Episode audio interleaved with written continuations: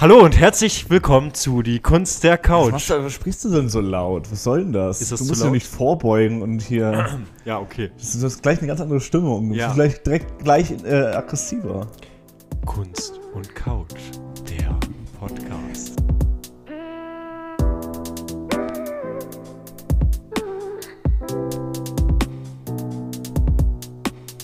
Muss man dazu sagen, äh, Maurice wollte heute einfach mal eine Runde seinen Mikrofonständer ausprobieren. Ich sage bewusst Mikrofonständer und nicht Ständer, weil ich wüsste, dass da irgendwie, irgendwie diverse komischen Anleihen kommen können. Denkst du, ich will Maurice. dann einen schlechten Witz machen?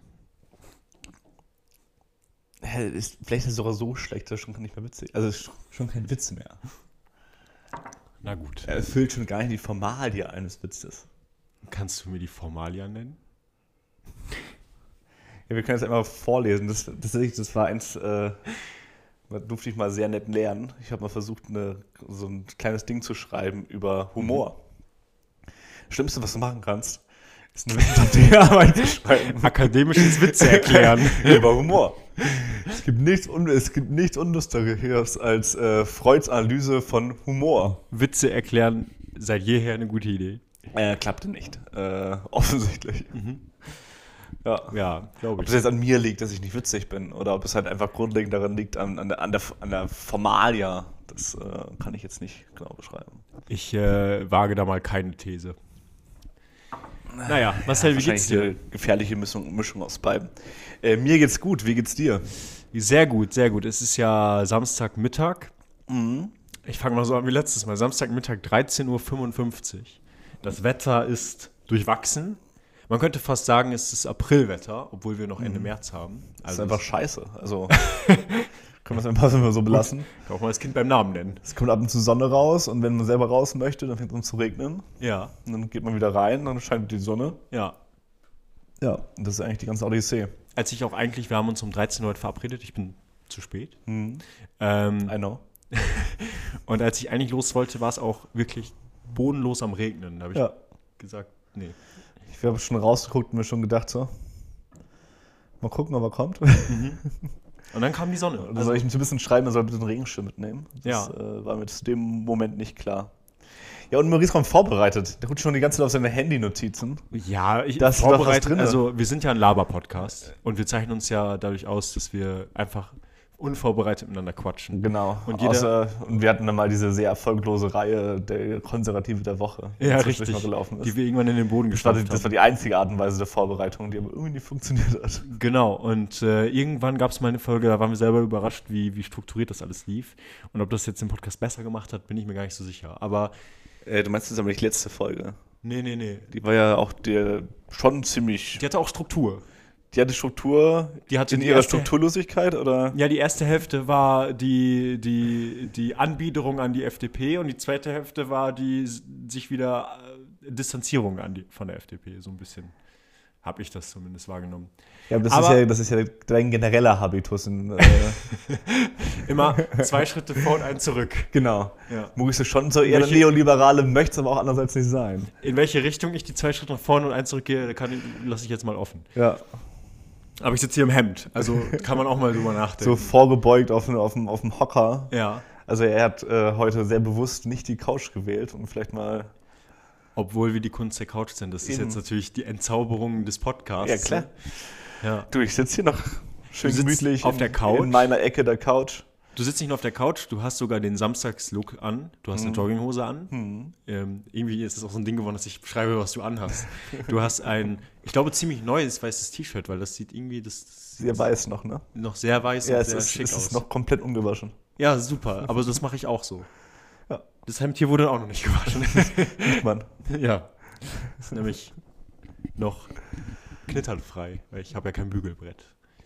Tja, das sollten wir vielleicht mal ändern, ne? Aber wir haben ja gerade schon über die letzte Folge letzte Woche gesprochen, wo wir ähm, uns ein, ein oder zwei Schritte auf die FDP zubewegt haben. Mhm. Und da wollte ich dich fragen, es ging ja um das iPhone-Gate. Du hast ja ein iPhone.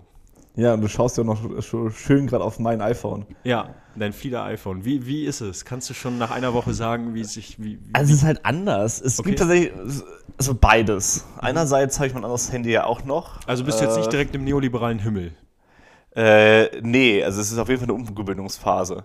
Andererseits steht hier gerade bei mir 5 Stunden 15 Minuten. äh, zu meiner Verteidigung, ich hatte, ich hatte mir gestern Nacht ein Video angeguckt und äh, bin dann dabei eingeschlafen. Das, davon sind 200 Stunden, aber trotzdem. Screen Time. ist gefährlich.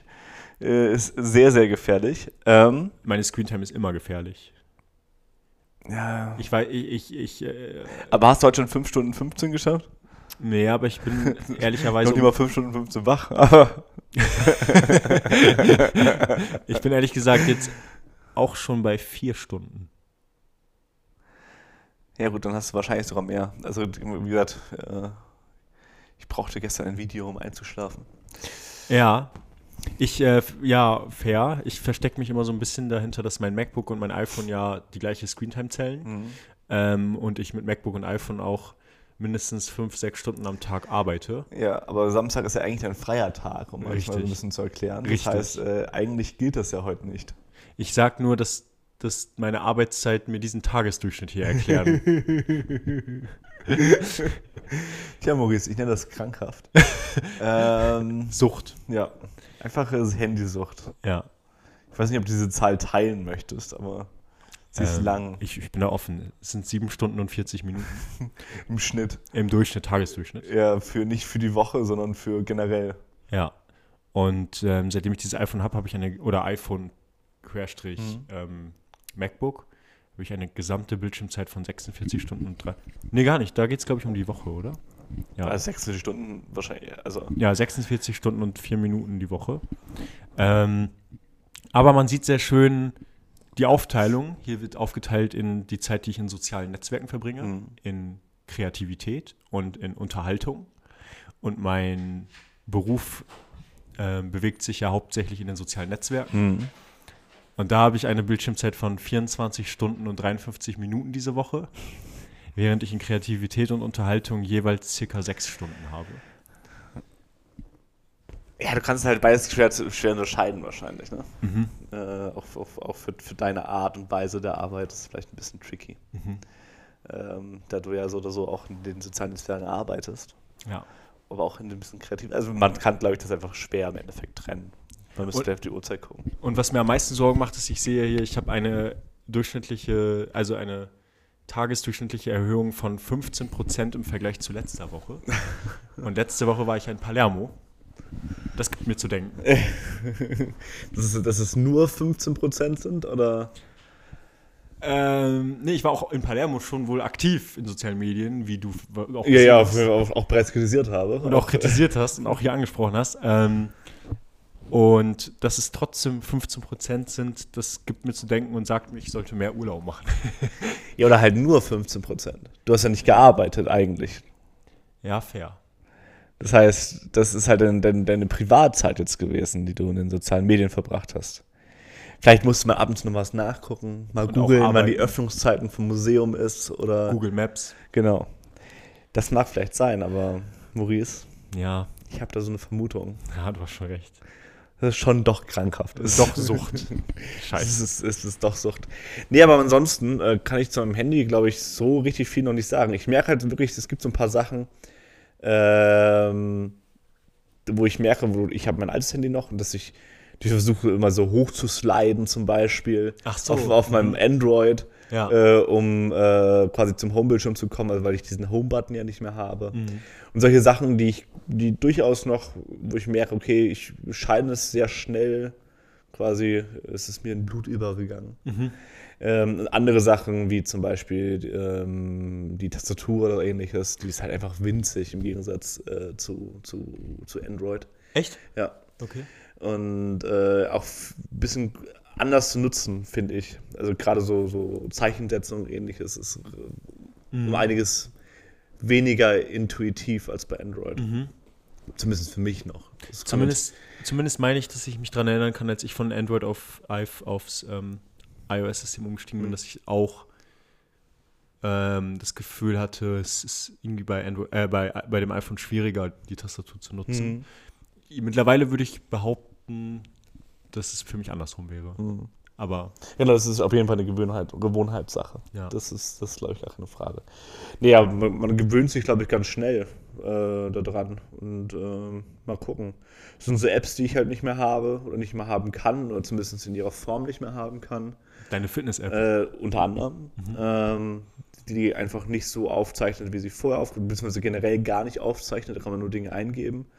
Wo, wo ich dann auch mir denke, okay, das ist ja auch sehr, sehr witzlos. Und deswegen jetzt die Strava-App habe.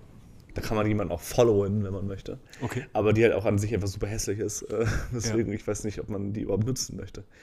Ähm, aber es ist die einzige App, die die gleichen Funktionen hat oder die Funktion erfüllt, die ich gerne, gerne eigentlich in so einer App hat, hätte. Und es durchaus eine App ist, die ich jetzt auch nicht wenig nutze. Äh, dementsprechend ist es ein bisschen schade. Das, sind, das sind so Kleinigkeiten, glaube ich. Ansonsten, ich merke, ich bin gerade ein bisschen weniger in den sozialen Netzwerken unterwegs. Dadurch? Mhm. Durch Okay. den Handy-Wechsel, bevor ich mich wahrscheinlich noch nicht dran gewohnt habe. Mhm. Äh, während ich halt genau wusste, wo das Instagram-Logo auf dem alten Handy ist, Mhm. ist es jetzt schon, okay, muss kurz nochmal gucken, wo war es denn? Ähm, aber auch das wird sich, glaube ich, verlegen. Ich glaube Dauer. auch. Ja. Es wird kommen. Ja. Das iPhone ist da, der Frühling ist da. Ja. Ähm, Meinst du auch, dass es der, der neue Früh, der zweite Frühling meines Lebens ist, genau, dass ich jetzt ein iPhone habe? ja. Wer nicht mehr da ist, ist Julian Nagelsmann.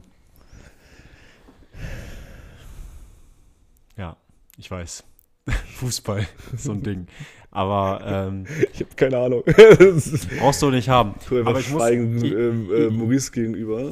ja, ich, will das, ich will das auch gar nicht groß ausbreiten, aber ich, ich möchte mich trotzdem an, an dieser Stelle einmal hier aufregen als ähm, Bayern-Fan. Viele werden jetzt raunen, raunen im Saal. Bayern-Fan, das gibt's doch gar nicht, Erfolgsfan. Aber ja, es ist so, seit klein auf. Und ähm, diese Woche wurde Julian Nagelsmann überraschend rausgeschmissen als Cheftrainer des Vereins. Ähm, und ich habe ich hab schon gesagt, wenn ich es mir aussuchen könnte, wäre ich seit der Entscheidung kein Bayern-Fan mehr. Aber mit dem Fußballfan sein ist das ja wie mit vielen Dingen im Leben, man kann sich nicht aussuchen. Und äh, die haben ihn einfach rausgeschmissen, obwohl er in allen Be äh, Wettbewerben gut dasteht. Für Thomas Tuchel, der allgemein bekannt ist als Choleriker. Ähm, und ich wollte nur erzählen, dass ich diese Woche mit dir im Kino war. Ja, ah ja. Und ich bin, ich bin so um circa 0 Uhr zu Hause gewesen. Mhm. Mattea war noch wach und hat auf mich gewartet. Und während wir im Kino waren, wurde diese Entscheidung verkündet. Mhm. Und Mattea hat sich am nächsten Tag, ja, was heißt aufgeregt? Sie hat sich beschwert. Sie hat, sie hat gesagt, Maurice, du bist gestern um 0 Uhr aus dem Kino nach Hause gekommen und hast mich eine Stunde zugetextet, wie sehr es dich nervt, dass Julian Nagelsmann rausgeschmissen wurde. ähm, ja, es ist irgendwie, war, es ist einfach nervig. So, das, das ist mein Take dazu einfach. Also ist das dann quasi dein Moment oder dein 9-11, wo du genau weißt, wo du Richtig. gewesen bist? Absolut. Es ist Okay. mein 9-11. Okay. Ja. Ja, Maurice. Ich weiß ja nicht. ich weiß ja nicht, was ich dazu sagen soll. Naja. Naja. Aber seid ihr über, wir waren im Kino diese Woche. Genau. Wir haben John Wick geguckt. Genau. Äh, und Maurice ist jetzt John Wick-Fan. Auf eine Art schon, ja. Muss ich sagen. Auf eine sehr simple Art und Weise. Aber Ich, ich dachte ja gar nicht, dass ich John Wick im Kino sehen würde, beziehungsweise ich dachte gar nicht, dass ich mir den Film John Wick 4 überhaupt anschauen würde. Was- Ich dachte, selbst wenn er irgendwann auf Netflix oder sonst wo erscheinen würde, würde ich irgendwie dann nicht die Muße haben, mir den auch reinzuziehen. Ich weiß nicht, ob du das von dir selbst kennst, aber ich habe ganz oft das Gefühl, wenn ein neuer Film irgendwo auf Netflix oder sonst was erscheint und der ist ähm, eigentlich auch überall als gut deklariert worden im Vorhinein, dass ich trotzdem oft nicht die Muße habe, mir zwei Stunden den Film reinzuziehen. Ähm, also, dass dein, dein, deine, deine, deine TikTok-Affinität quasi überspringt auf, auf, auf dein, dein Konsumverhalten, was Filme anbelangt. absolut. Also es bei einfach Netflix. zu lang ist. Es ist einfach zu lang. Ich habe ich hab mir festgestellt, dass ich an Netflix auch, äh, auf Netflix oder Disney Plus oder wo auch immer, ich ähm, greife eher zu Serien als zu Filmen. Hm. Geht dir nicht so? Nee. Ja, okay. Äh, Filme haben für mich, also Serien ist für mich viel, viel größere Mammutaufgabe. Die Es, es, ist, ist viel mehr, es ist ein viel, viel größeres Commitment im Endeffekt. Mhm. Ein Film ist nach zwei Stunden, vielleicht sogar drei Stunden zu Ende. Mhm. Eine Serie nicht. Eine Serie bringt die erste Staffel durch, dann kommt die zweite, dritte, vierte, CPP. Das ist quasi unaufhaltsam im Endeffekt. Aber wann schaust du dir Filme an? Also, Wenn die erklär mal- rauskommen. Ja, aber in welchem Setting befindest du dich dann? Ist es dann, Hier. dass du sagst, okay, es ist jetzt ein Donnerstag um 17, 18 Uhr und ich gucke mir jetzt einen Film an? Oder, oder wann passiert das? wenn ich Lust habe, mir einen Film anzugucken. Okay, und Zeit. Genau, nicht aber auf, auf, ja, ja, auf jeden Fall. Also ich sollte jetzt vielleicht nicht dabei arbeiten.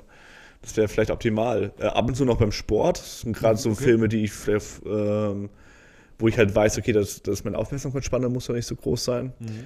Zum Beispiel äh, tatsächlich auch John Wick 1 Ja, okay. hat durchaus mal eine Weile dazu gedient, einfach währenddessen Sport zu machen. Mhm.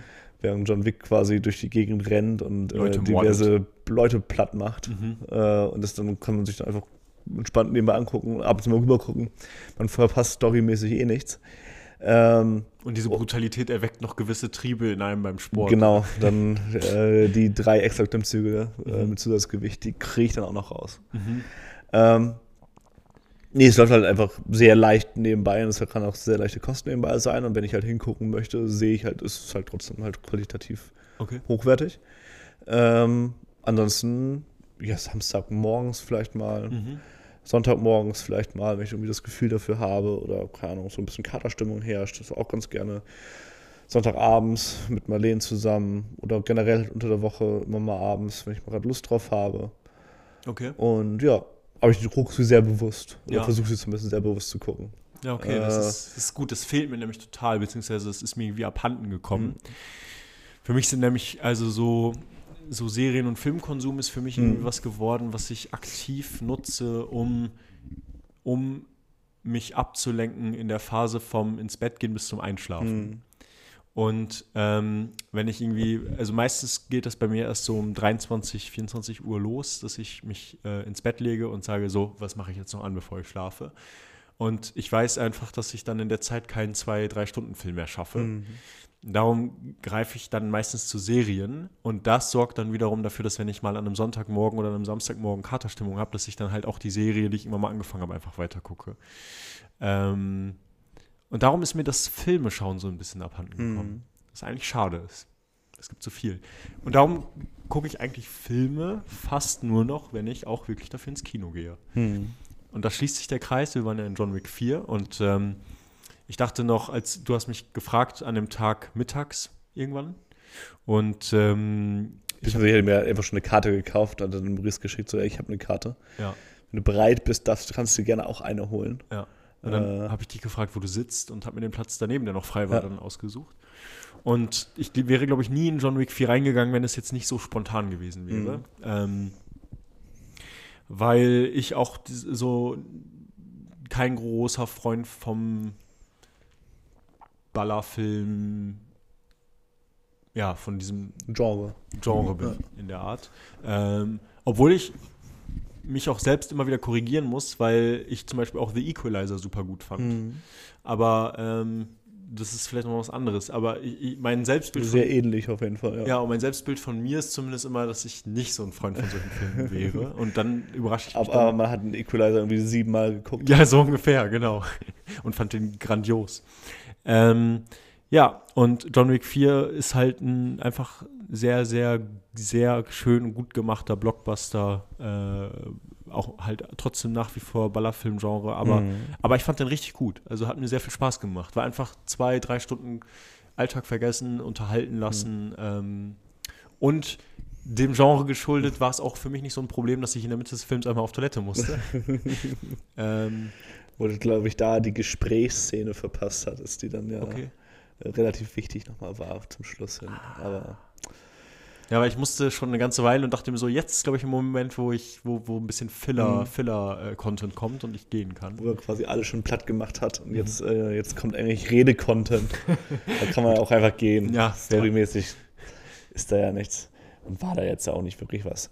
Nee, ich finde, ich finde, äh, also bei mir selber ist es schon so, dass auch dadurch, dass ich halt als, als Jugendlicher vor allem viel Kampfsport gemacht habe, CPP, und durch meinen Vater oder ähnliches, der mich sehr früh an Bruce Lee und Co. irgendwie rangeführt hat. Und auch gerade so an ähm, asiatische Kampfsportfilme äh, von Ong Bak bis hin, äh, was ja durchaus realistischer ist. ähm, bis hin zu Flying Daggers und sonstiges, die halt äh, um einiges weniger realistisch sind vom, vom, vom Filmstil her.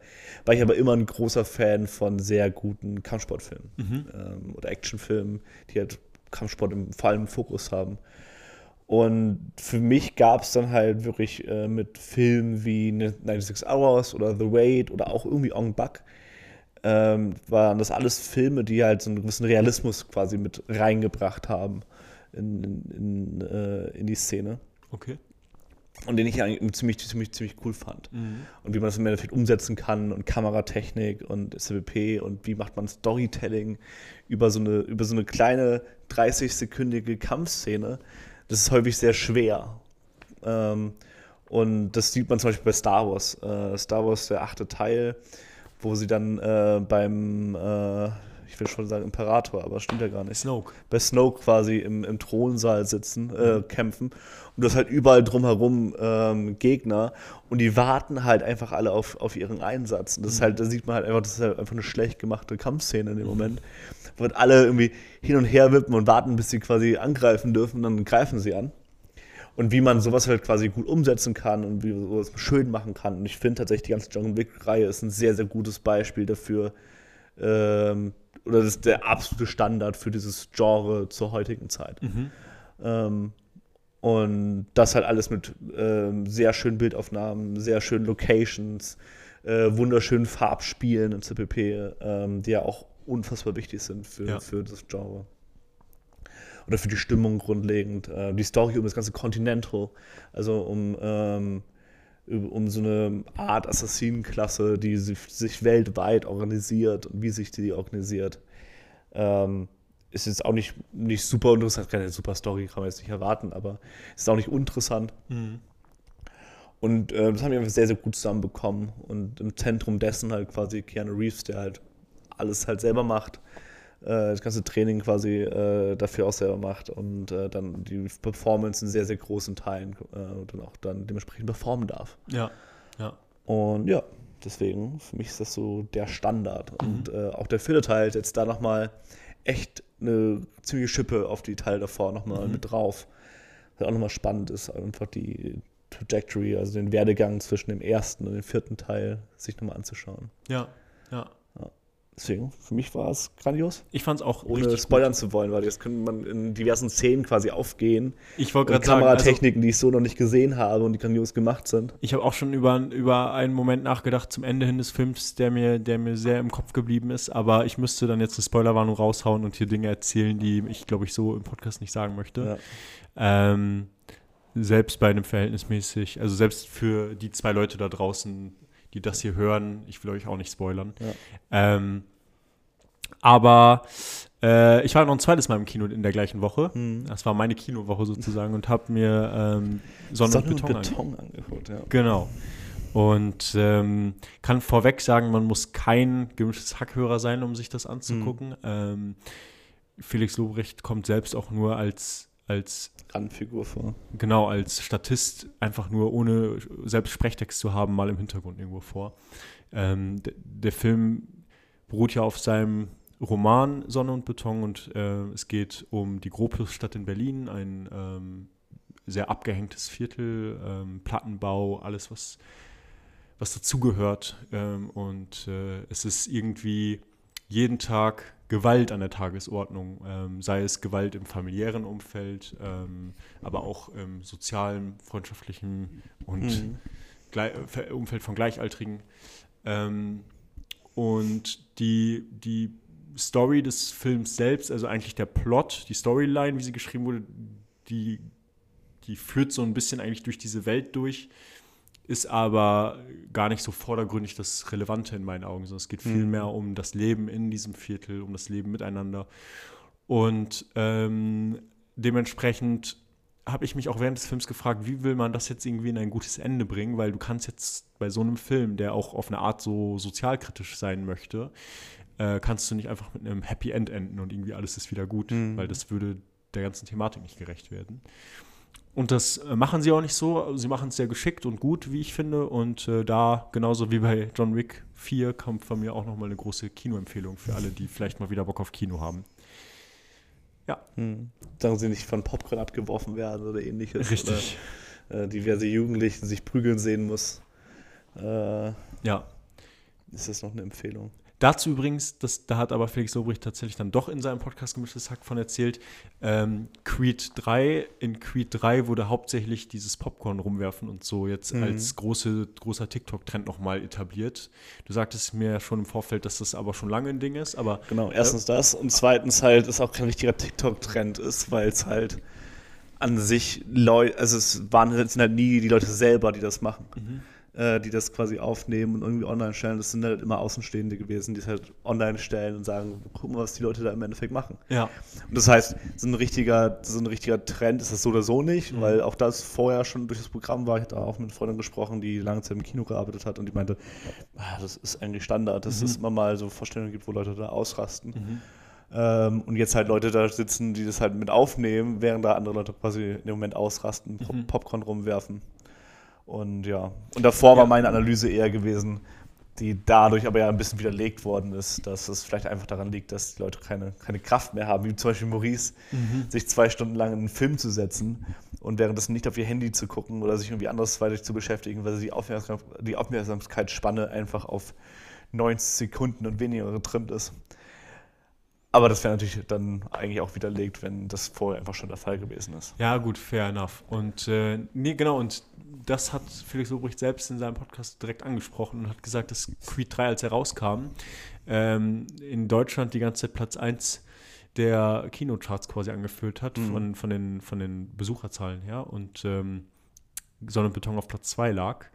Und äh, durch diese, durch diese ähm, Challenge, die dann Muss man dazu sagen, John Wick ist jetzt erst rausgekommen. Ja, klar, für natürlich. Die Das muss- Leute, ja. die jetzt äh, zweifeln, wieso das denn? Ja, ja, ja, fair. Also John Wick kam jetzt erst raus, aber man muss dazu sagen auf jeden Fall, dass, ähm, dass diese Challenge dann am Ende Creed 3 den Strich durch die Rechnung gemacht Mhm. hat, weil viele Kinos gesagt haben, weil das bei Creed 3 so sehr eskaliert ist, dann spielen wir diesen Film nicht mehr oder ähm, wir brechen ihn ab, sobald es zu sehr eskaliert in den Kinosälen Mhm. etc.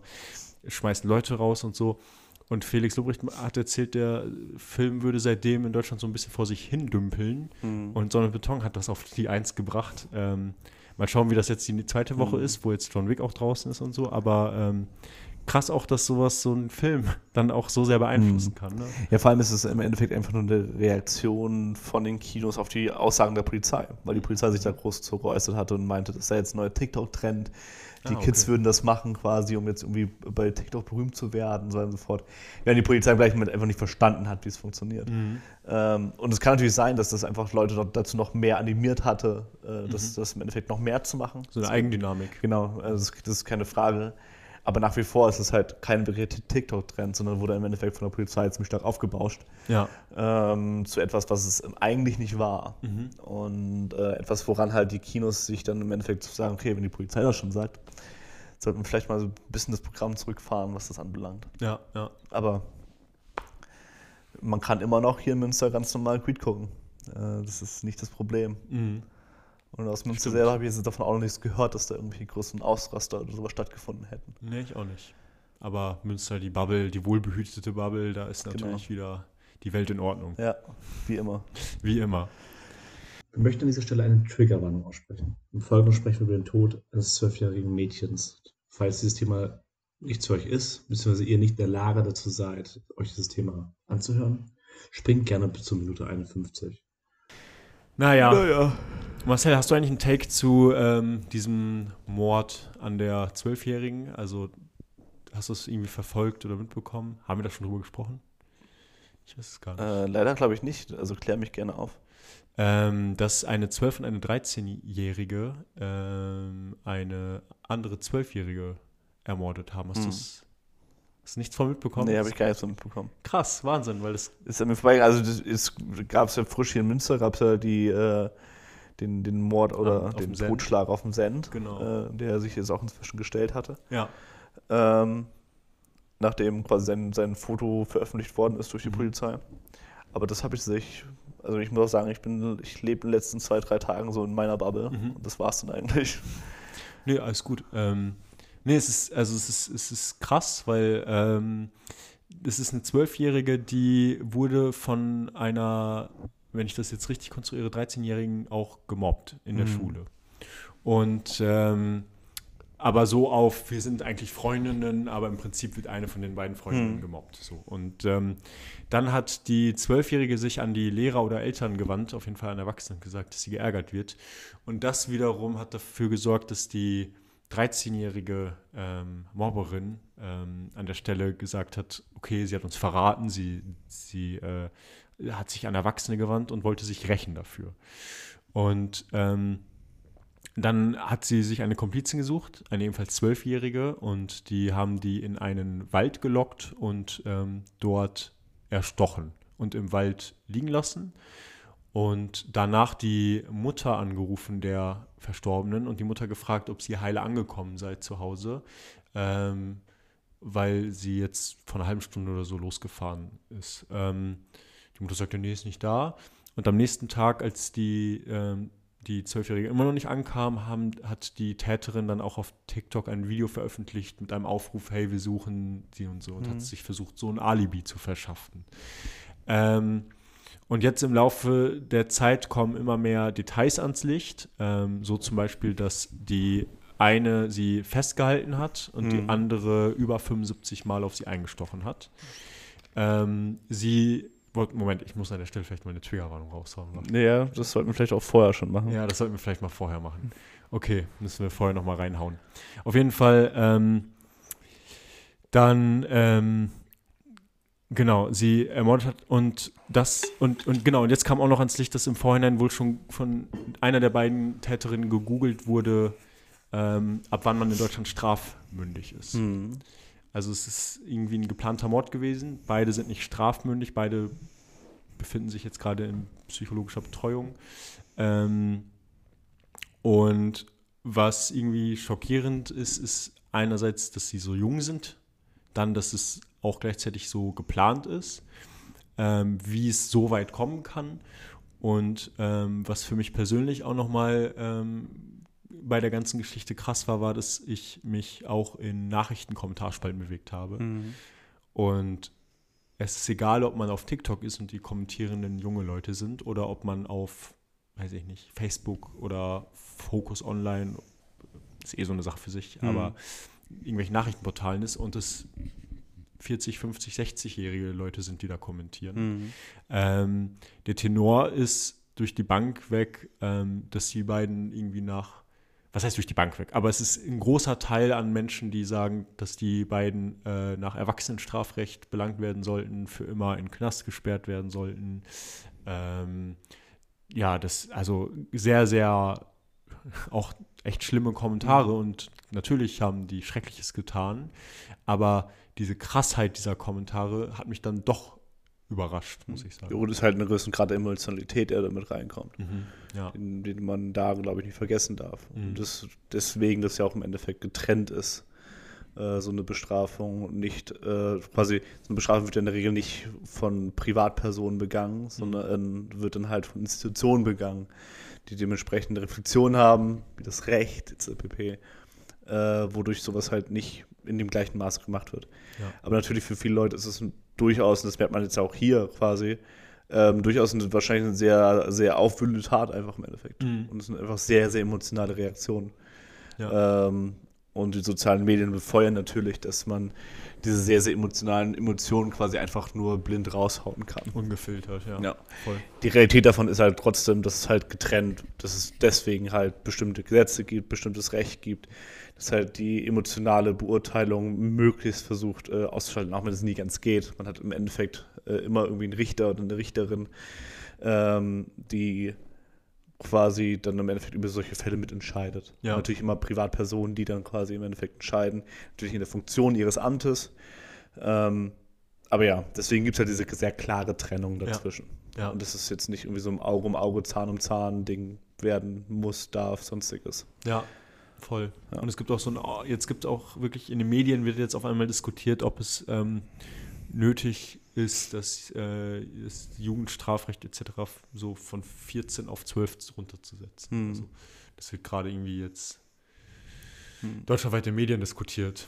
Es ist ja die Frage, wie das halt diskutiert wird im Endeffekt. Hm. Auch da ist es natürlich, also es, wenn so viele Leute quasi da gerade extrem emotional aufgepeitscht sind Hm. und sich dazu groß äußern und das irgendwie ein sehr großes mediales Echo quasi provoziert, ist natürlich dann auch immer die Frage oder die Möglichkeit, die dann dahinter steht, zu sagen, auch für die Medien zu sagen, okay, lass uns das aufgreifen, lass uns darüber mal sprechen und lass uns da halt mal im Endeffekt drüber diskutieren Ja, um äh, den Leuten, die das dann halt vielleicht sehen, äh, einmal klar zu machen, was es eigentlich bedeutet, quasi in so einem Staat zu leben. Und äh, klar, eine Meinung dazu, ich kann, kann nur die Emotionalität auf allen Seiten irgendwo verstehen, hm. voll. muss, muss, ich, muss ich dazu sagen. Ja, Ähm, aber zum Glück haben wir deswegen bestimmte Gesetze, die das vielleicht am besten irgendwie nochmal mit einbetten. ja, ja, mit Sicherheit. Ja, krass, aber. Wie ne? die Also- ausgebaut sind, das ist nochmal ein anderes Thema. Ja. Da bin ich ja auch häufig relativ kritisch, was Gesetze anbelangt. Ähm, dass die auf die richtige Art und Weise im Endeffekt äh, ausformuliert sind oder äh, aufgebaut sind oder die Institutionen wirklich die Machtbereiche haben, die sie auch vielleicht haben sollten. Mhm.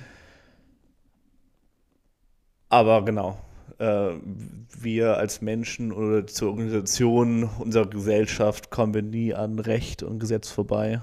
Und äh, es ist eine Frage im gut so. Endeffekt, genau, es ist im Endeffekt eine Frage der Ausformulierung eben dessen. Ja, Und das ist halt das, Schöne. Das ist auch diese große Kritik an, an Sachen wie, wie äh, Selbstjustiz oder Todesstrafe als Beispiel. Äh, Gerade im Bereich der Todesstrafe ist, äh, ist ja immer diese Spaltung, die da beschrieben wird. Einerseits äh, kann man diese, diese, diesen Drang nach Auge um Auge, Zahn um Zahn irgendwo nachvollziehen, Mhm. weil es halt eine sehr emotionale Reaktion ist. Aber der Staat ist halt eben dafür da, solche nicht emotional zu reagieren ja, sondern äh, das möglich rational zu betrachten und dann quasi als externe äh, Institution das im Endeffekt versuchen zu fassen. ja, ja, ja. Und deswegen äh, wäre Todesstrafe einfach nur das Insti- ins- institutionelle Töten, was natürlich eine, ein gewisses Kalkül hat, Ja, was so eine emotionale, emotionale ähm, Rache im Anführungsstrichen vielleicht nicht hat. ja also ich bin auch ähm, ein großer Gegner der Todesstrafe ähm, und bin froh, dass wir sie in Deutschland nicht haben. Es war, sollte jetzt natürlich auch nur als Beispiel dienen, wie, Ja, ja, wie klar, Staat voll. im Endeffekt funktioniert. also Ähm, wa warum wir äh, eine gewisse Ration- Rationalität quasi im Staat benötigen. Aber mich hat es in der Uni mal überrascht, wie, also, dass ich doch noch einen Tacken ferner der Todesstrafe liege als äh, mein, einige meiner KommilitonInnen. Ähm, wir haben das in einem Seminar mal durchgesprochen. Da kam die Frage auf, ob Todesstrafe nicht auch legitim sein kann. Ähm, und ich gesagt, der Staat darf sich niemals das Recht rausnehmen, äh, in, auf diese Art und Weise über Leben und Tod zu entscheiden. Ähm, und ähm, dann wurde das Beispiel mit Osama Bin Laden angeführt, dass der ja im Prinzip auch, da gab es diesen, äh, ne, also da wurde dann auch, ist, man, wurde, man ist hingeflogen, hier hat sich Zugang verschaffen und hat ihn dann da vor Ort äh, erschossen. Ähm, ob das jetzt gleichzusetzen ist mit einer institutionali institutionalisierten Todesstrafe, ist eine Sache. Nee, ist viel, viel übergriffiger. Also auch da ist es halt, es gab kein Gerichtsverfahren, es gab Ja. keine Festnahme, es gab dann einfach nur ähm, das Erschießen dieser Person. Eine Person, die durchaus, muss man dazu auch ja sagen, ähm, ein großer Partner für lange, lange Zeit von Amerika selber war. Mhm. Ja, Das darf man, da- darf man äh, immer nicht so richtig vergessen, was ähm, äh, um 2001 äh, um den Iran und Irak im Endeffekt passiert ist. Voll.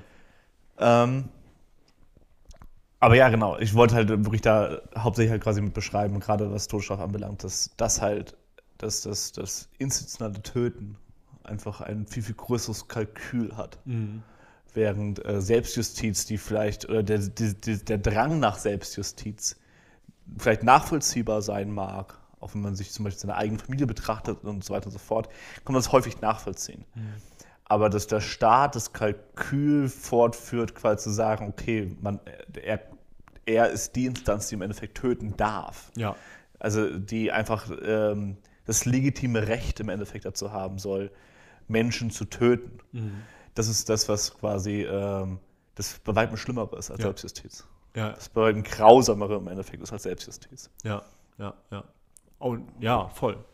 Und das ist, glaube ich, ähm, das andere halt kein unbedingt gelungenes Beispiel, weil das tatsächlich mehr in Richtung Selbstjustiz, glaube ich, ging. Das ist auch vielleicht so eine staatliche Selbstjustiz zu sagen. Auf eine Art irgendwie. Wir, wir, wir äh, marschieren jetzt ein, erstens das, das oder so, oder halt wir stürmen das Haus von Osama Bin Laden und äh, richten ihn dort auf der Stelle hin.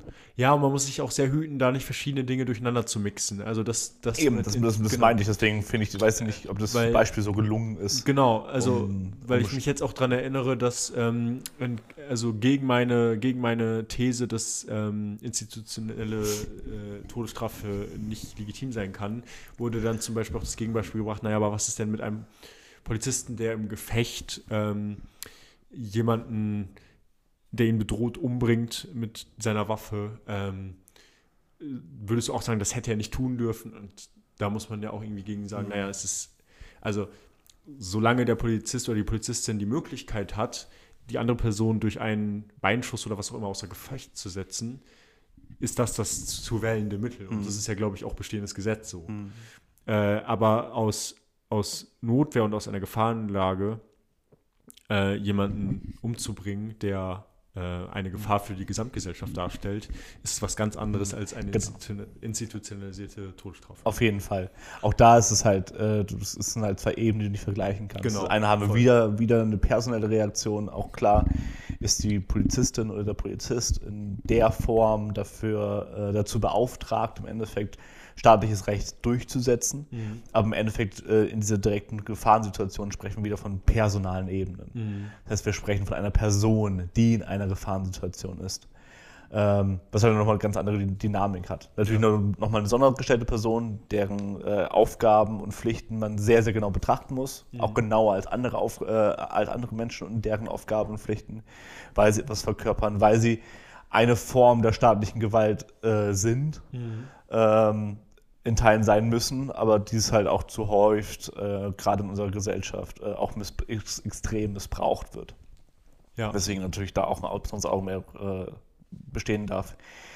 Die, die Todesstrafe wiederum ist dann eine Sache, nach wie vor eine Sache, die halt unabhängig sein soll oder Recht.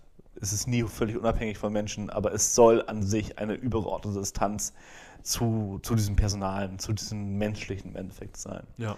Deswegen das nochmal eine ganz andere Rolle ist halt Mhm. an der Stelle. Deswegen diese, diese direkten Beispiele äh, meistens keine guten Beispiele sind. Voll, voll.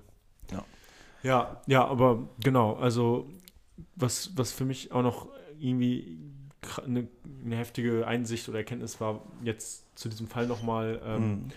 dass ähm, also welche Eigendynamiken auch in sozialen Medien da vorhanden sind. Ne? Also Mhm. da wurden sehr, sehr schnell nach, nach der Tat auch die ähm, TikTok-Accounts der Täterin gefunden und da kann man sich ja vorstellen, was da dann auch für Kommentare geschrieben wurden. Mhm. Ähm, oder will man sich lieber auch gar nicht vorstellen, ähm, die jetzt eine neue Identität bekommen. Mhm. Ähm, da wird darüber gesprochen, wo die hinziehen, ob die überhaupt noch in Deutschland weiter äh, leben können. Ähm, ja, das sind natürlich alles große Veränderungen, die dann jetzt kommen.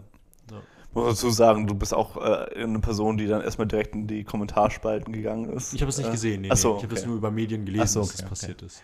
Ähm, nee, aber genau, da, da ist halt, wie gesagt, es ist halt echt schwer, das vielleicht zu trennen von dieser sehr, sehr emotionalen Ebene. Ja, Und ähm, das Traurige dabei ist, das viel, viel trauriger vielleicht auch noch, dass also dann daneben ist, dass das auch schnell, schnell wieder vergessen wird, weil das immer so ein Schrei nach Aufmerksamkeit ist, auch vielleicht von den Personen, die im Endeffekt darauf reagieren, die sehr, sehr emotional reagieren, die auch einfach sehr, sehr emotional getroffen sind und meinen, okay, ich, ich musste es jetzt irgendwie kundtun, weil irgendwie das betrifft mich gerade so sehr. Und das fällt dann in diesen Hass über. Ähm, der, genau, das, was halt sehr, sehr durchemotionalisiert im Endeffekt ist. ja, Ähm, was ich in Teilen halt verstehen kann. Es ist trotzdem halt nicht das, was es im Endeffekt sein sollte, auch für, für, für diese Personen, die halt einen Mord begangen haben an der Stelle, aber halt ihre rechtlichen Konsequenzen daraus jetzt ziehen werden müssen. Wahrscheinlich jetzt viele, viele Jahre erstmal äh, ähm, in psychiatrische Therapie zum Beispiel gehen müssen, sich das genauer angeschaut werden muss und so weiter und so fort. Und dann, und das ist halt immer ein Part davon, es ist halt immer auch ein bisschen, vielleicht ein bisschen harsch, das sagen zu müssen, gerade bei, wenn so eine Tat so frisch ist, ähm, ist durchaus die Problematik, die immer damit besteht und äh, die immer so ein Teil dessen sein kann, ähm, dass Menschen, die solche Taten begangen haben, auch irgendwann wieder reintegriert werden müssen in die Gesellschaft. Ja. Deswegen haben wir ja Fall. keine Todesstrafe, weil wir Menschen nicht aus dem Leben nehmen, im Endeffekt, um zu sagen, okay, diese Person hat jetzt ihr Leberecht verwirkt Ja. sondern man hat dann eine Strafe. Sie werden viele, viele Jahre in Psychiatrie müssen, äh, psychologische Behandlung sich begeben müssen, wahrscheinlich auch ihr Leben lang psychologischer Behandlung bleiben müssen.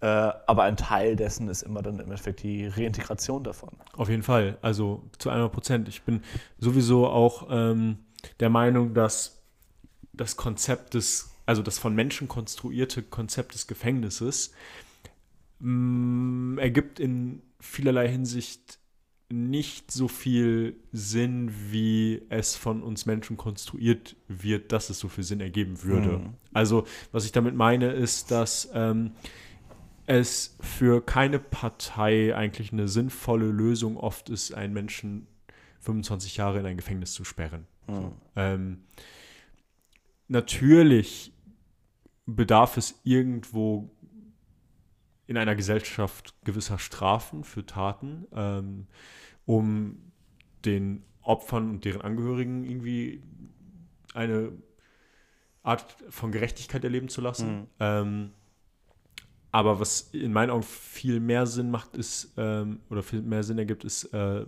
ja eine psychologische Begleitung, Betreuung, zumindest ab einer gewissen Zeit. Und ich habe auch mal äh, gelesen, dass viele juristische Studien etc. sagen, dass ähm, die Erhöhung von Gefängnisstrafen zum Beispiel für gewisse Taten schreckt nicht noch mehr vor diesen Taten ab. Also ob jemand 20 oder 25 Jahre für einen Sachverhalt bekommt, schreckt ihn nicht davor ab, das zu tun. Ähm, und ich glaube, die, die, ähm, die, die, das Gefühl von Gerechtigkeit für die Angehörigen ist dadurch auch nicht höher auf eine Art. Ähm, sondern in meinen Augen, ja, ist es oft nicht sinnvoll, Gefängnisse mit Menschen voll zu stopfen, sondern man muss wirklich ansetzen. Und da man mal natürlich in der Tat unterscheiden muss. Klar, keine Frage. Äh, Und halt eher in dem Aus, äh, in der Veranlagung, wie Gefängnisse im Endeffekt aufgebaut sind. Ja, auch das. Das ist, glaube ich, eher das Problem. Das Problem ist vielleicht nicht, dass man sagt, okay, ähm, das so oder so, also Punkt eins, dass jemand sein Lebensrecht verwirkt hat, das haben wir ja schon abgeschlossen. Mhm, so, das ja. ist schon mal kein, keine Option. Ja, Äh, Punkt zwei wäre dann, okay, was für eine Tat hat es begangen? Natürlich da ist die, die Frage, ob bestimmte Taten so bestrafungswürdig überhaupt sind. Also ist der Besitz von einem Gramm Kokain wirklich bestraf, bestrafungswürdig? Ähm, ist durchaus eine Frage, die man sich auf jeden Fall stellen kann. Ich bin der Meinung, nein. Ähm, der, der, generell der reine Drogenbesitz äh, sollte wahrscheinlich strafmäßig äh, ähm, sein, sondern die Person braucht, wenn sie das regelmäßig konsumieren, brauchen sie eher Hilfe. Und das ist auch grundlegend die Frage halt, wie so Gefängnisse generell aufgebaut sein sollten. Sie sollten nicht im Sinne aufgebaut sein, dass, ähm, dass man sie einfach wegsperrt und sagt, okay, sie ha- haben jetzt ihr Recht für die nächsten fünf Jahre verwirkt. Also Ja. nicht ihr Lebensrecht verwirkt, sondern sie haben jetzt ihr Recht für fünf Jahre verwirkt. Sie haben Ja. jetzt ihr Recht für sieben Jahre verwirkt, für zehn Jahre, 15 Jahre. Sondern die Frage ist halt eher, okay, wie können wir diesen Menschen helfen, wieder ein, Genau. ein äh, mündiger Bürger und ein gelungener Bürger dieses Staates zu sein oder der Gemeinschaft zu sein. Voll. Weniger, Staates meines Erachtens, mehr der Gemeinschaft. Und dann halt so ähm, psychologische Angebote, äh, psychiatrische Angebote. Begleitung. Ähm, pädagogische Angebote sind alles nochmal unterschiedliche äh, Bereiche, die halt auf jeden Fall wichtig sind an der Stelle. Ähm, reintegrative Arbeitsmaßnahmen und so weiter und so fort. Also wirklich, wie integriert man Menschen, die Straftaten begangen haben, wieder zurück in die Gesellschaft? Und dann gibt es da natürlich, und das, das da wird dann wahrscheinlich die Kritik sein, ja, von vielen, ja, wir reden jetzt nicht, nicht über Steuerhinterziehung oder über ähm, Leute, die ähm, andere Leute verprügelt haben, sondern wir reden über Mord oder Kindesmissbrauch und sonstiges. Haben diese Menschen im Endeffekt ihr Lebensrecht nicht doch verwirkt, weil sie halt ein Leben genommen haben ähm, oder weil sie halt ein Kind missbraucht haben als Beispiel. Und auch da ist, die Frage, okay, nee, wir, diese Menschen brauchen Hilfe, die Menschen brauchen psychologische Betreuung. Und klar, die Menschen können für eine gewisse Zeit erstmal kein Teil unserer Gesellschaft sein, weil sie bestimmte Dinge begangen haben und die Gefahr besteht, dass sie diese Dinge weiter begehen werden. Und äh, wie baut man halt, deswegen ist die viel, viel größere Frage nicht, brauchen wir Gefängnisse, sondern müssen wir nicht die Funktion von Gefängnissen hinterfragen. Genau, ja. Und ähm, das ist in, ist in Deutschland natürlich nochmal eine viel, viel kleinere Frage als zum Beispiel in Amerika. In Amerika ist da nochmal die Sache, okay, Gefängnisse sind in Amerika in großen Teilen dafür aufgebaut, möglichst viele Menschen zu fassen.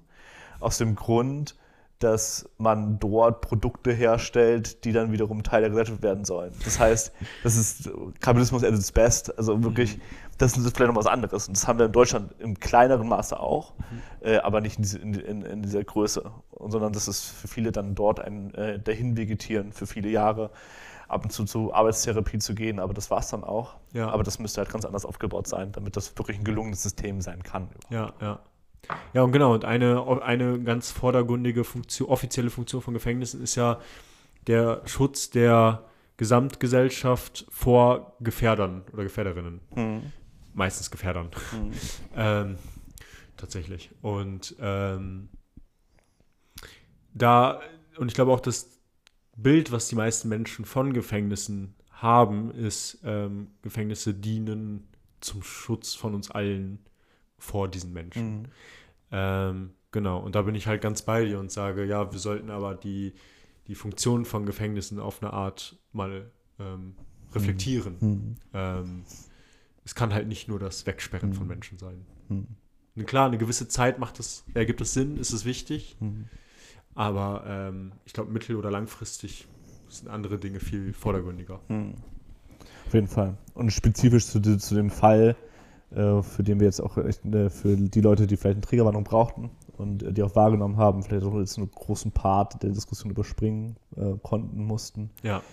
Ähm, ist es natürlich da noch eine ganz andere Ebene, die im Endeffekt da mit reinkommt. Ja.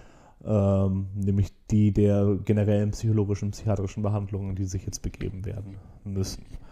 Und somit haben wir mit 51 Minuten äh, da einen guten Cut für. Sehr gut. Ähm, hast du noch ein Thema mitgebracht? Vielleicht was zum, zum äh, harter Bruch, einmal zum, zum Aufmuntern? Ja, wir können eigentlich nur einen harten Bruch leisten, anders geht das jetzt ja, gar nicht. Auf jeden also, Fall. Ähm, ich habe ein paar Erkenntnisse diese Woche gesammelt. Mhm. Und da kann ich vielleicht mal was von erzählen. Ich habe nämlich für mich herausgefunden, dass ich ähm, alt werde. Okay. Und auch wesentlich introvertierter bin, als ich dachte. Okay.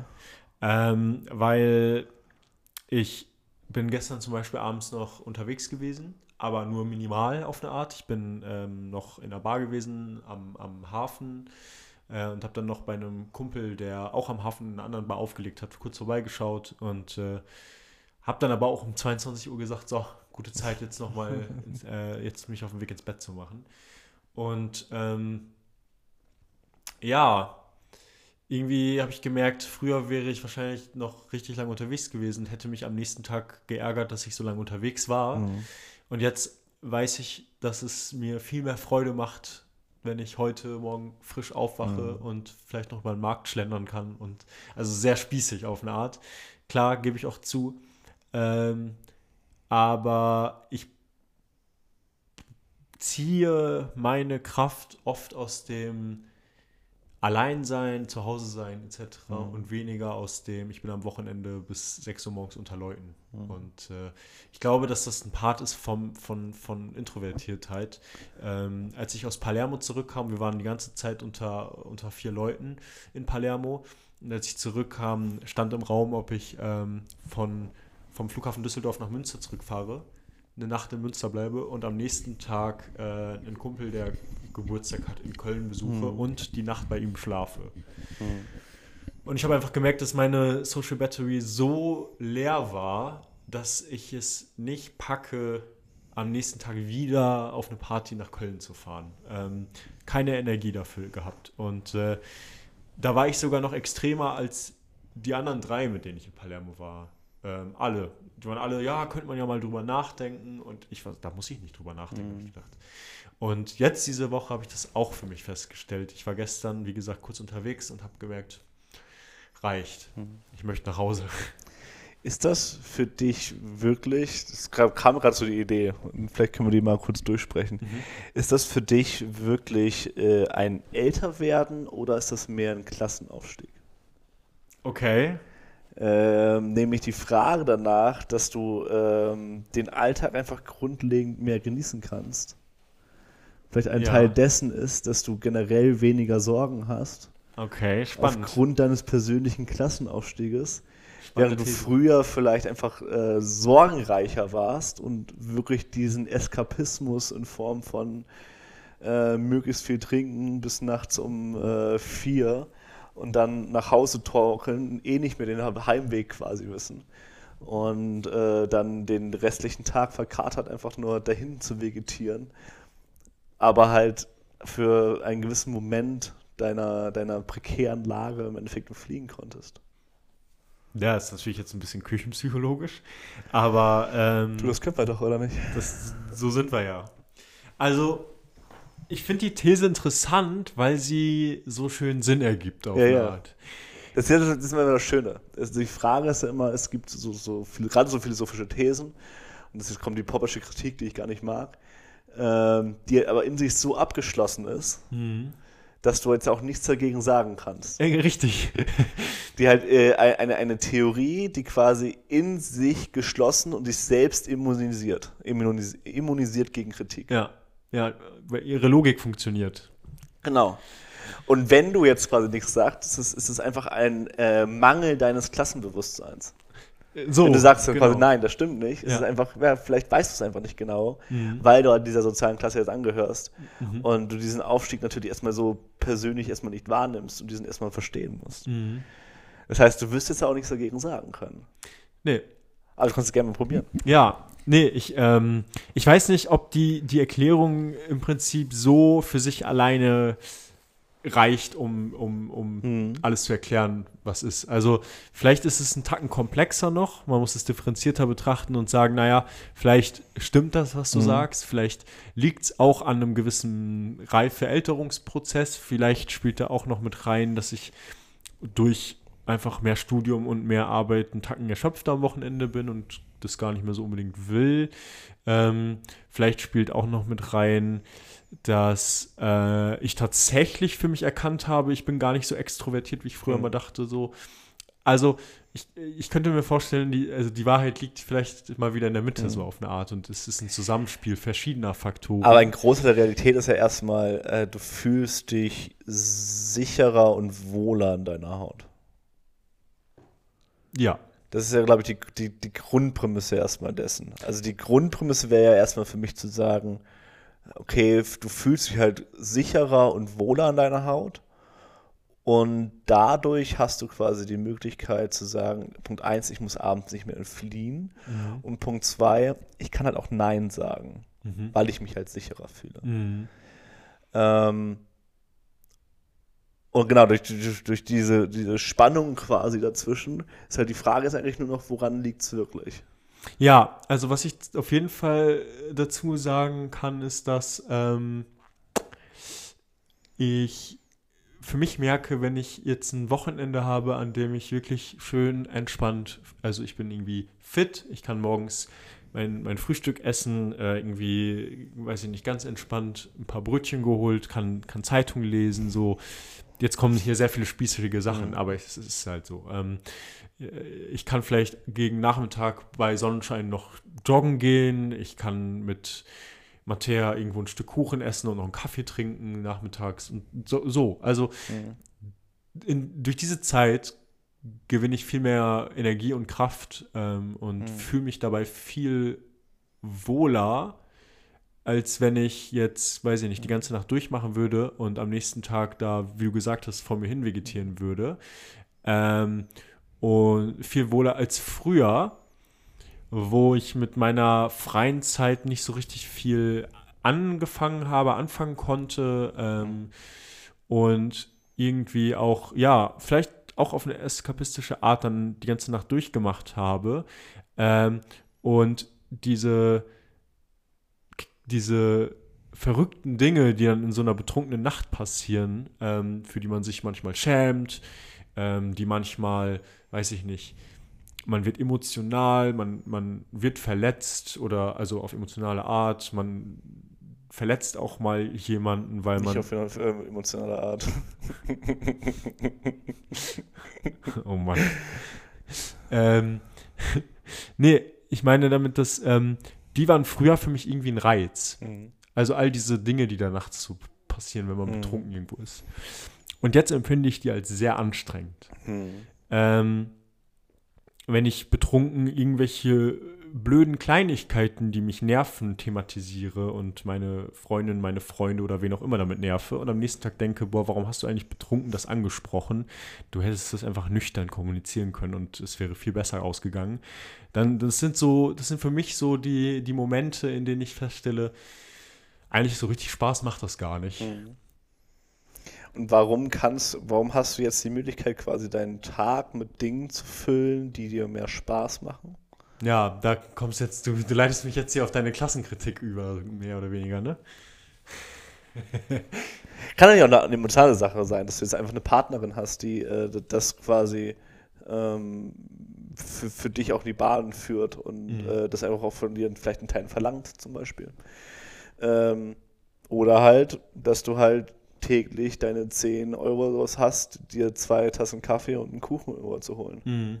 Ja. Äh, Ja, also, ähm, ja, ich möchte dazu sagen, dass, genau, also das hat, das kommt schon von mir aus. Es ist jetzt nicht so, dass ähm, jetzt, wie du gerade angedeutet hast, meine Partnerin irgendwie was verlangt oder so. Ich könnte, wenn ich wollte, auch nach wie vor die ganze Nacht bis morgens irgendwo im Amp rumtanzen oder so. Ja, ja, verlangen meine Ja. ich da schon, schon was, was, was, was Gegenseitiges an der Stelle. Okay, ja. Ähm, Wie meinst du das? also im Sinne von, okay, ähm, schon irgendwie im Sinne von, sie fordert es ein, aber du gehst ja trotzdem gerne mit. Also das, das, das vielleicht schon. Und dir wird der Raum dafür geboten, quasi. Zu sagen, okay, ich kann jetzt, oder der emotionale Raum dafür geboten, Mhm. okay, ich kann einfach den Tag mit meiner Partnerin so verbringen, wie ich ihn verbringen möchte. Mhm. Ja, ja, macht vielleicht auf eine Art Sinn, weil wenn wir irgendwo sind, zusammen, vielleicht auch noch mit Freunden zusammen, etc., und äh, wir zu zweit uns irgendwann überlegen, hey, wir könnten stattdessen jetzt auch einfach, weiß ich nicht, gleich nach Hause ins Bett und morgen noch irgendwie fit irgendwas unternehmen, dann, ähm, dann sind wir uns einig, dass wir das gerne beide wollen, Mhm. meistens. Ähm, und wenn ich als Single, sage ich mal, alleine da gewesen wäre, dann hätte ich diesen Move vielleicht einfach gar nicht gemacht. Mhm. So. Da hast du natürlich recht. Ähm, gleichzeitig ist es aber auch eine gemeinsame Entscheidung. Mhm. Ja gut, die, wollte ich ja gar nicht absprechen. ja. Vielleicht, vielleicht wäre wär das bessere Wort, tatsächlich diesen emotionalen Raum dafür zu bieten, Mhm, dass ja, man sowas ja. ansprechen kann, Ja, äh, dass man sich dem quasi entziehen kann, dass man so oder so zu zweit unterwegs ist. ja, ja. Ähm, eher die Komponenten, die da quasi mit reinkommen. Ja, ja. Ja, ja, stimmt schon. Ähm, und wahrscheinlich stimmt auch irgendwo schon dein, dein, dein, deine These mit dem Klassenaufstieg. Ähm, ganz witzig dazu, ich habe nämlich übrigens diese Woche gemerkt, das, das passt ganz gut dazu, ist eine Mhm. andere Erkenntnis. Ich habe gemerkt, dass ich äh, irgendwo einen Klassenaufstieg erfahren habe, Mhm.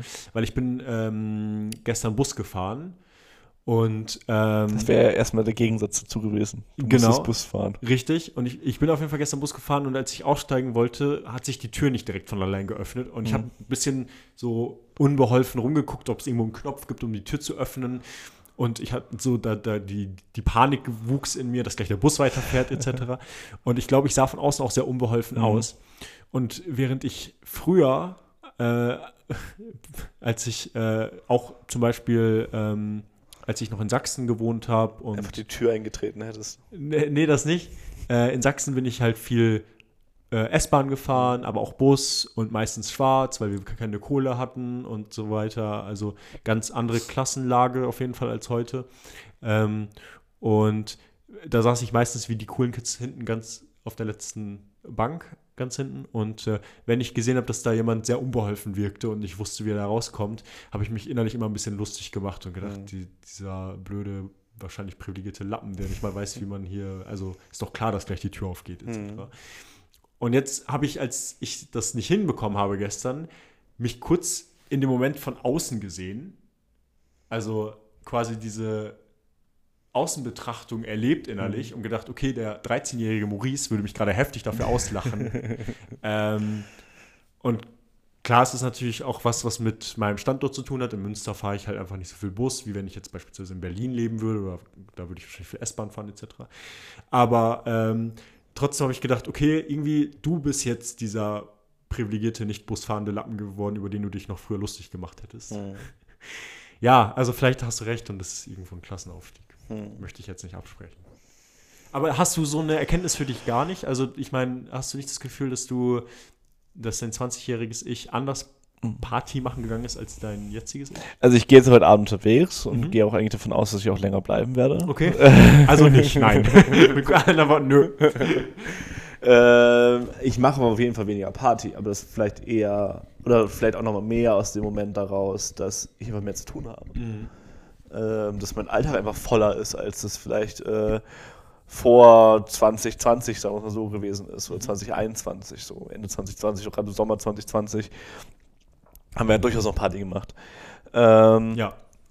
aber genau, äh, ich glaube schon, dass da es nochmal einen Unterschied gibt. Und ja, das oder so, ich bin so oder so äh, bei Weiben introvertierter. Aber ich würde nicht aus dem Introvertiertsein ableiten, weil ich genug Introvertierte kenne und das ist auch, da bin ich, äh, zähle ich mich auch vor 2020, 2021 selber mit hinzu, die gerade deswegen Party machen gehen, weil das Okay. deren Möglichkeit ist, quasi einmal kurz Hemmungen abzubauen, indem sie halt äh, Party machen gehen, äh, trinken und ähm, dann möglichst hemmungsarm quasi mit Leuten Ja. kommunizieren können. Ja, das geht leichter als. Ja. Ja, sehe ich. Beziehungsweise das sagen können, okay, ich habe hier hierauf keine Lust und ich entziehe mich dem jetzt einfach. Mhm. Ist natürlich auch eine Fähigkeit, äh, die relativ viel Social, obwohl man, glaube ich, immer vergisst, introvertiert sein ist ja eher das Energieziehen aus dem Alleine sein Mhm. Voll. äh, und weniger. Also kann natürlich auch einfach sein, okay, äh, nicht unbedingt introvertiert in dem Sinne, vielleicht introvertiert mit mangelnden Social Skills. Dafür braucht man vielleicht Alkohol, introvertiert äh, mit wachsenden Social Skills, die natürlich durch die Arbeit auch kommen können. Mhm. Wäre natürlich jetzt auch eine Option zu sagen, okay, jetzt vielleicht liegt es daran. So. Mhm. Mhm. Ja. Dass äh, du vorher einfach versucht hast, deine Social Skills zu, zu kompensieren, indem du möglichst viel Party gemacht hast. ja.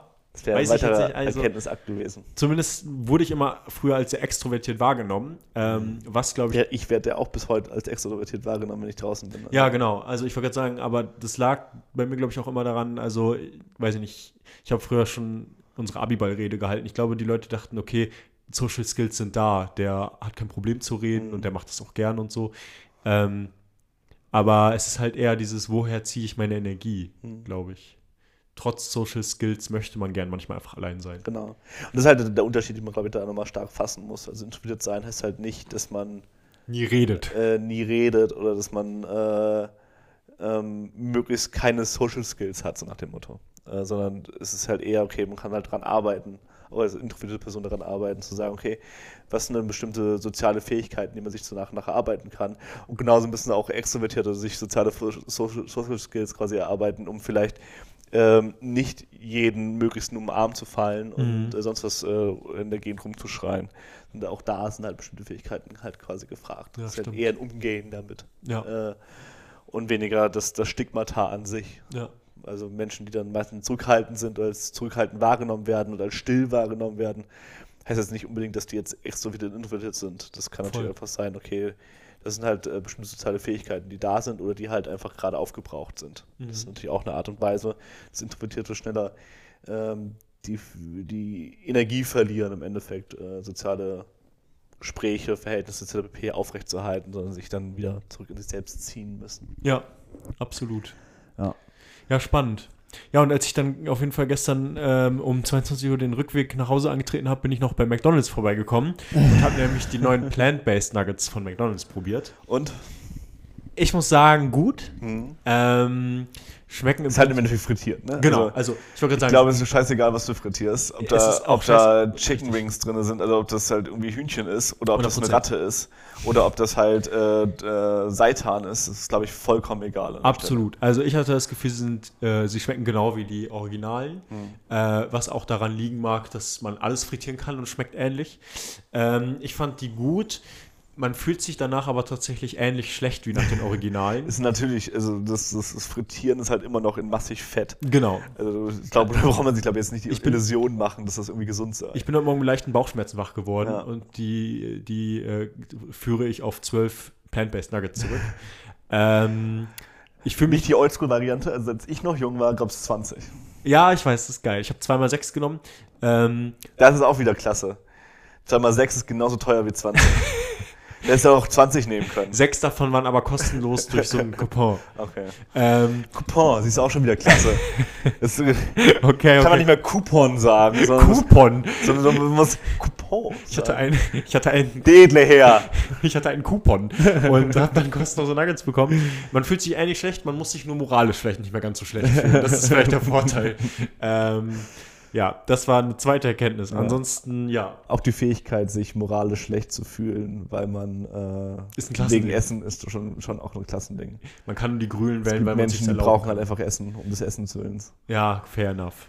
Ähm, Gebe ich dir absolut recht. Ich hatte eigentlich noch einen relativ langen Take übers Lehramt, den ich die Woche auch noch gelernt habe, aber den verschiebe ich, glaube ich, in die nächste Folge, weil das dauert bestimmt nochmal 20 Minuten.